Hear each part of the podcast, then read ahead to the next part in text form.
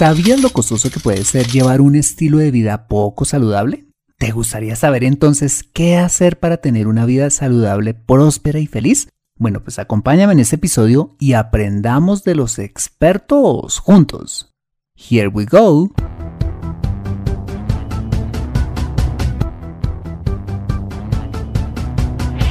Bienvenido a Consejo Financiero, el podcast de finanzas personales donde aprenderás a manejar inteligentemente tu dinero, salir de deudas, tomar buenas decisiones financieras y alcanzar una prosperidad sólida y duradera. Consejo Financiero son finanzas personales prácticas para gente como tú que desean transformar su futuro financiero. Bienvenido a bordo.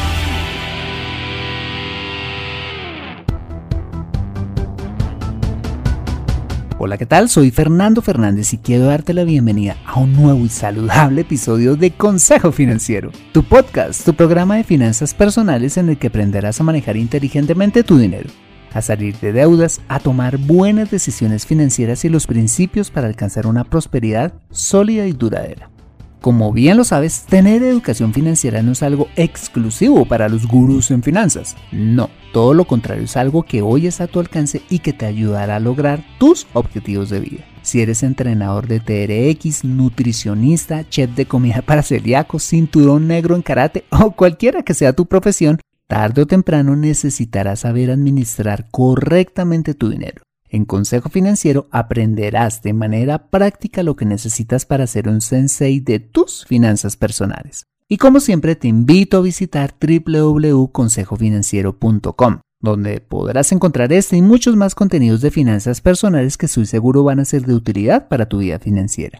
Asimismo, te recuerdo que puedes encontrarme en facebook.com como Consejo Financiero Podcast, en LinkedIn como Fernando Fernández Gutiérrez, en Twitter como arroba Consejo Acertado y ahora en Instagram como Consejo Rayita al Piso Financiero. Y antes de empezar, quisiera pedirte un pequeño pero valiosísimo favor si escuchas este episodio desde un iPhone o un iPad, y es dejarme tu valiosa opinión acerca del programa. Esto lo puedes hacer al entrar a Consejo Financiero a través de la aplicación podcast de tu dispositivo y bajar hasta calificaciones y reseñas. Y dejarme tu opinión dando clic en escribir reseña.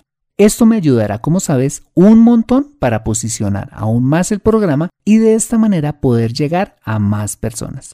Por adelantado y como siempre, mil gracias por tu ayuda. Bueno, y ahora sí, empecemos con el episodio de hoy. Bienvenidos a bordo. Uno de los problemas públicos más graves en nuestros países es la salud, atribuido en gran medida al estilo de vida que nos hemos acostumbrado a tener, caracterizado principalmente por nuestros malos hábitos alimenticios y por el sedentarismo. Veamos algunas cifras. Según la Organización Panamericana de la Salud, 360 millones de personas, que equivale a un 58% de la población latinoamericana, tienen sobrepeso, a causa del actual estilo de vida, lo cual ha venido generando cada vez más problemas de salud. Asimismo, la Organización Mundial de la Salud reveló recientemente un estudio donde se presenta a Latinoamérica como la región del planeta con mayor tasa de sedentarismo. Sí, con un 39% de la población que no hace actividad física.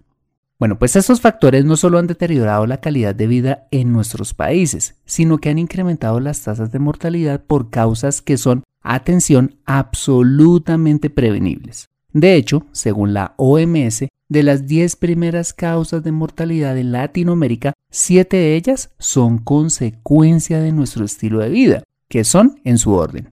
Enfermedades isquémicas del corazón, enfermedades cerebrovasculares, diabetes, insuficiencia cardíaca, enfermedades hipertensivas, enfermedades respiratorias, la cirrosis y otras enfermedades del hígado. Pero no solo la calidad y la expectativa de vida se ven afectadas cuando tenemos malos hábitos alimenticios o sedentarismo, sino que también se ven afectadas nuestras finanzas personales. Sí, razón por la cual he traído este tema al podcast. Muy bien, arranquemos entonces con las consecuencias financieras de llevar un mal estilo de vida. Bueno, pues la primera y más directa consecuencia de esta es un incremento de los costos médicos, entendido estos como un mayor gasto en medicamentos, servicios profesionales, exámenes, hospitalizaciones, desplazamientos e incapacidades médicas. De hecho, una de las principales razones por las cuales las personas se declaran en quiebra, más en los Estados Unidos, es por las cuentas de hospital, que literalmente pueden quebrar a una persona en cuestión de días. Dependiendo tu país y también en torno a este tema, hay algunos servicios que están cubiertos por tu seguro o plan básico de salud, pero otros rubros deberán ser costeados por ti, dependiendo de la enfermedad o la patología que tengas, los cuales pueden afectar seriamente tus finanzas personales y tu patrimonio. Y la segunda consecuencia financiera de llevar un mal estilo de vida se relaciona con la anterior, y es que los costos de tomar una buena póliza de salud se incrementan, pues no es lo mismo, por supuesto, tomar una póliza médica ya con problemas de hipertensión o de azúcar debido, por ejemplo, a nuestros malos hábitos alimenticios, que tomar la misma póliza sin presentar antecedentes médicos donde las primas son mucho menores que cuando tenemos preexistencias médicas. Bueno, pero además existen una serie de gastos indirectos en los cuales podemos incurrir cuando tenemos problemas de salud, en especial cuando presentamos sobrepeso. Bueno, pues el primer costo financiero de ello es que tendremos que gastar más dinero en ropa. Así te parezca gracioso, pero es cierto. Cuando, por ejemplo, la ropa no nos empieza a quedar. Es impresionante ver cómo empezamos a gastar más y más en este rubro conforme vamos aumentando de peso, hasta el punto de no encontrar nuestra talla y poder llegar al extremo de tener que mandar a hacer ropa a la medida, que por supuesto es aún más costoso. Vuelvo y te digo, puede que te suene gracioso, pero te aseguro que es cierto y que no es nada divertido vivir algo así. El segundo costo financiero que debemos asumir cuando tenemos problemas de sobrepeso y cuando afecta nuestra autoestima e identidad es que podemos caer en la tentación de comprar cosas que no necesitamos y que supuestamente compensan dicha condición física y emocional, como por ejemplo comprando productos y tratamientos supuestamente milagrosos para bajar de peso, muchos de los cuales son perjudiciales para la salud, así como la adquisición de todo tipo de productos de belleza y cosas con las cuales intentamos llenar ese vacío emocional. Pero eso no es todo. Los problemas de salud no solo acarrean mayores costos médicos y un incremento del consumo, sino también otras consecuencias aún más graves que pueden ser desastrosas para nuestras finanzas personales. Y la primera de ellas es una disminución considerable de nuestros ingresos cuando, por ejemplo, trabajamos por cuenta propia, somos prestadores de servicios o freelancers. Y la razón es muy sencilla. Si no podemos trabajar, no podemos facturar. Y si no podemos facturar, no generamos ingresos. Y ojalá las cuentas dejaran de llegar cuando nos enfermáramos, pero la realidad es que seguirán llegando. Si hay alguien absolutamente vulnerable ante una incapacidad médica, son las personas que trabajan por cuenta propia, pues en este caso su principal activo generador de riqueza es su salud. ¿Ves por qué es importante cuidarla? Y la segunda consecuencia de no cuidar la salud que puede llegar a ser un tsunami financiero para una familia es el fallecimiento de la cabeza del hogar. Como te lo cuento en el primer episodio de este programa, un tsunami emocional y financiero invadió a mi familia cuando mi padre falleció a causa de una enfermedad coronaria, ocasionada por el alto consumo de grasas y una vida totalmente sedentaria. Mi padre era el único proveedor del hogar y asumir semejante responsabilidad fue todo un reto, créeme teniendo que lidiar con temas de sucesión, impuestos, gastos, deudas y una cantidad de problemas adicionales que no hubiésemos tenido que vivir si mi padre hubiese cuidado mejor su salud. ¿Te gustaría que lo mismo le pasara a tu familia? Yo creo que no. Bueno, pues si hasta este punto te he convencido de las consecuencias financieras que acarrean no llevar un estilo de vida saludable, acompáñame después de este mensaje donde veremos ¿Qué podemos hacer para llevar una vida más saludable, próspera y feliz? Me siento atascada en mi vida financiera y no sé por dónde empezar. Quiero ahorrar para la universidad de mis hijos, pero no sé dónde hacerlo. Me gustaría invertir en fondos de inversión, pero no sé dónde ni cómo. Deseo tener un seguro de vida, pero no entiendo del tema. Quisiera planear mi jubilación pero no tengo quien me asesore. Si vives en Colombia y este es tu caso, no te preocupes, ve a www.consejofinanciero.com slash asesoría guion al medio financiera y solicita la asesoría que requieres en forma personalizada. Consejo Financiero, mejor educación financiera, mejores decisiones. Regresamos a Consejo Financiero, tu podcast de finanzas personales. Bueno, pues en el primer segmento de este episodio vimos las consecuencias financieras de no llevar un estilo de vida saludable como tener que asumir mayores gastos médicos, tener que pagar más por una póliza médica, gastar más en ropa, asumir una pérdida del ingreso en caso de una incapacidad o una quiebra familiar en caso de fallecimiento. Ahora veremos qué podemos hacer para evitar todas estas consecuencias financieras y qué podemos hacer para llevar una vida más saludable, próspera y feliz. Bueno, pues en primer lugar, te aconsejaría cambiar desde ya tus hábitos alimenticios. Muy sencillo. Soy un convencido de que hoy construimos calidad de vida para nuestra vejez y chévere llegar a esa edad con autonomía y buena salud. Es completamente posible. Para llevar una dieta saludable y divertida, los expertos en la materia recomiendan que en cada comida consumamos una porción de cada grupo de alimentos. Por ejemplo, una porción de frutas o verduras, una de proteína como puede ser carne, huevos o lácteos y una de carbohidratos, ya sea arroz, pan o cereales. Como me lo dijo una vez una doctora, entre más colores tenga tu plato, más saludable será. Asimismo se recomienda eliminar o al menos limitar al máximo posible el consumo de azúcar en todas sus formas, la cual es responsable de enfermedades graves como la diabetes. Se recomienda también eliminar todo tipo de grasas saturadas presentes en todo tipo de grasas animales, comida chatarra, margarinas y mantequillas, responsables de las enfermedades cardiovasculares.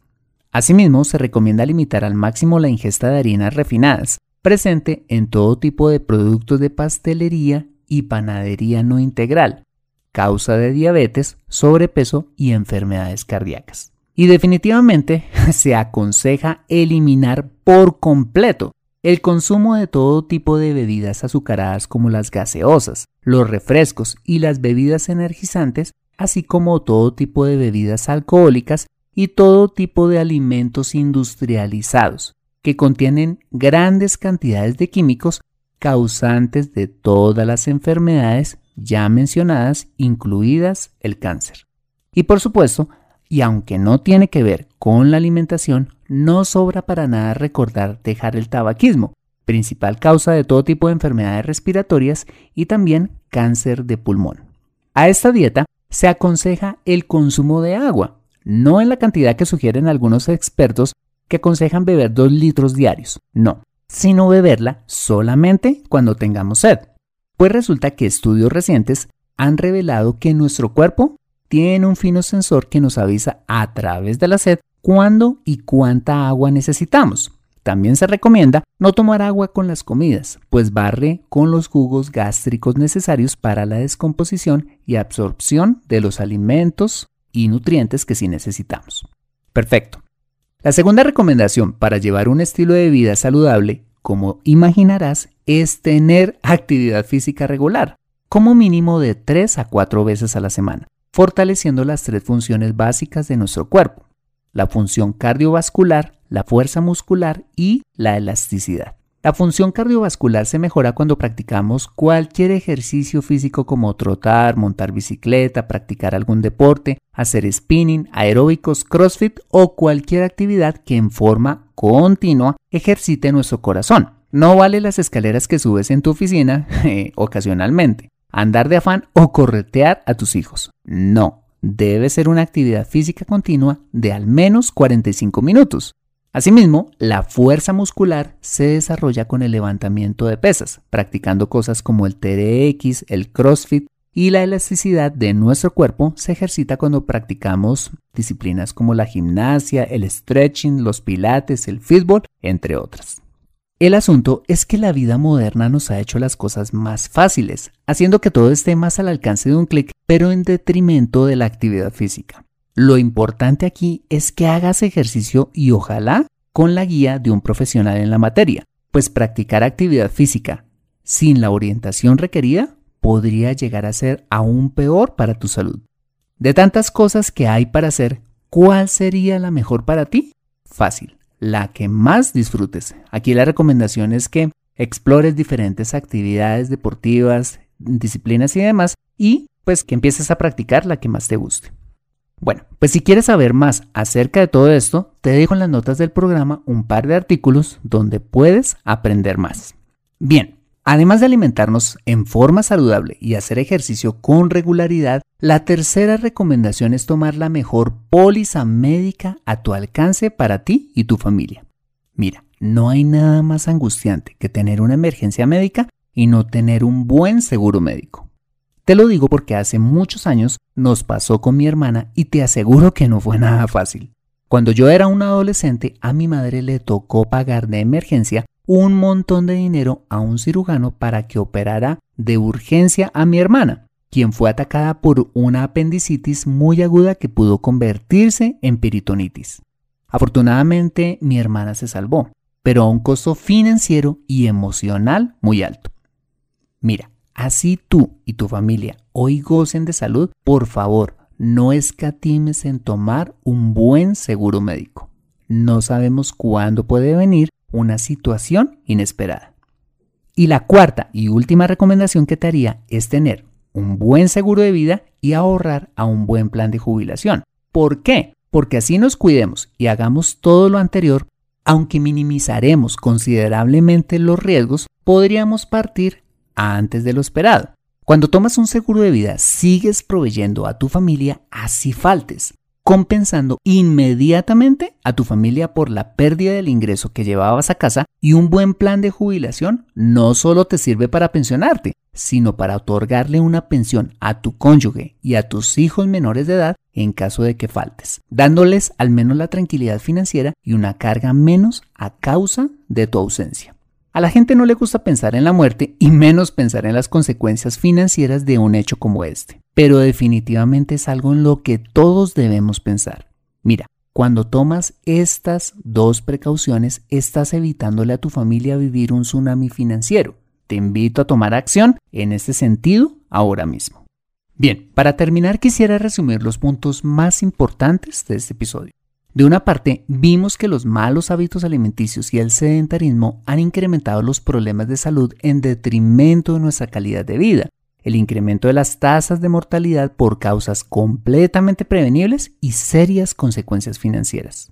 Y dentro de estas consecuencias financieras hablamos de mayores costos médicos, pólizas médicas más caras, un incremento de los gastos de consumo, una disminución considerable de los ingresos por cuenta de las incapacidades médicas y la creciente posibilidad de tener una quiebra financiera, ya sea por una cuenta médica impagable o por el fallecimiento de la persona. Pero la buena noticia es que todo esto tiene una solución muy sencilla.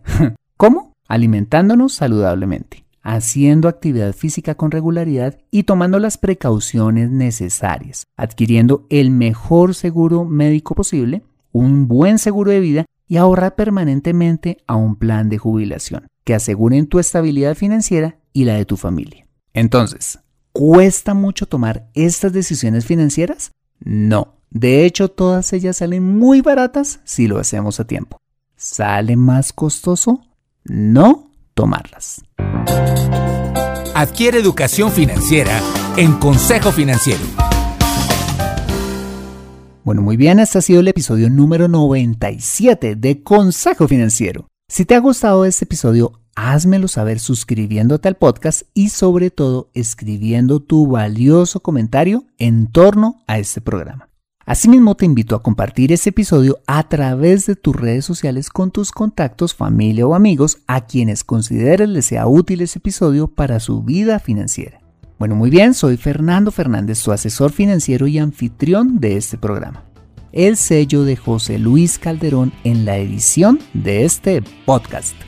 Muchas gracias por compartir tu tiempo conmigo de caminata en el bosque, haciendo tu tercera clase de spinning, saltando la cuerda, haciendo estiramiento o donde quiera que estés y recuerda. Consejo Financiero son finanzas personales prácticas para gente como tú que desean transformar su futuro financiero. Buena semana y nos vemos en el siguiente episodio. Bye bye.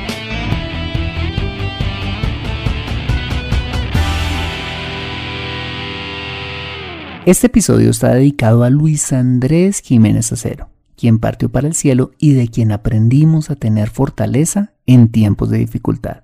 Un reconocimiento para un gran compañero de batalla.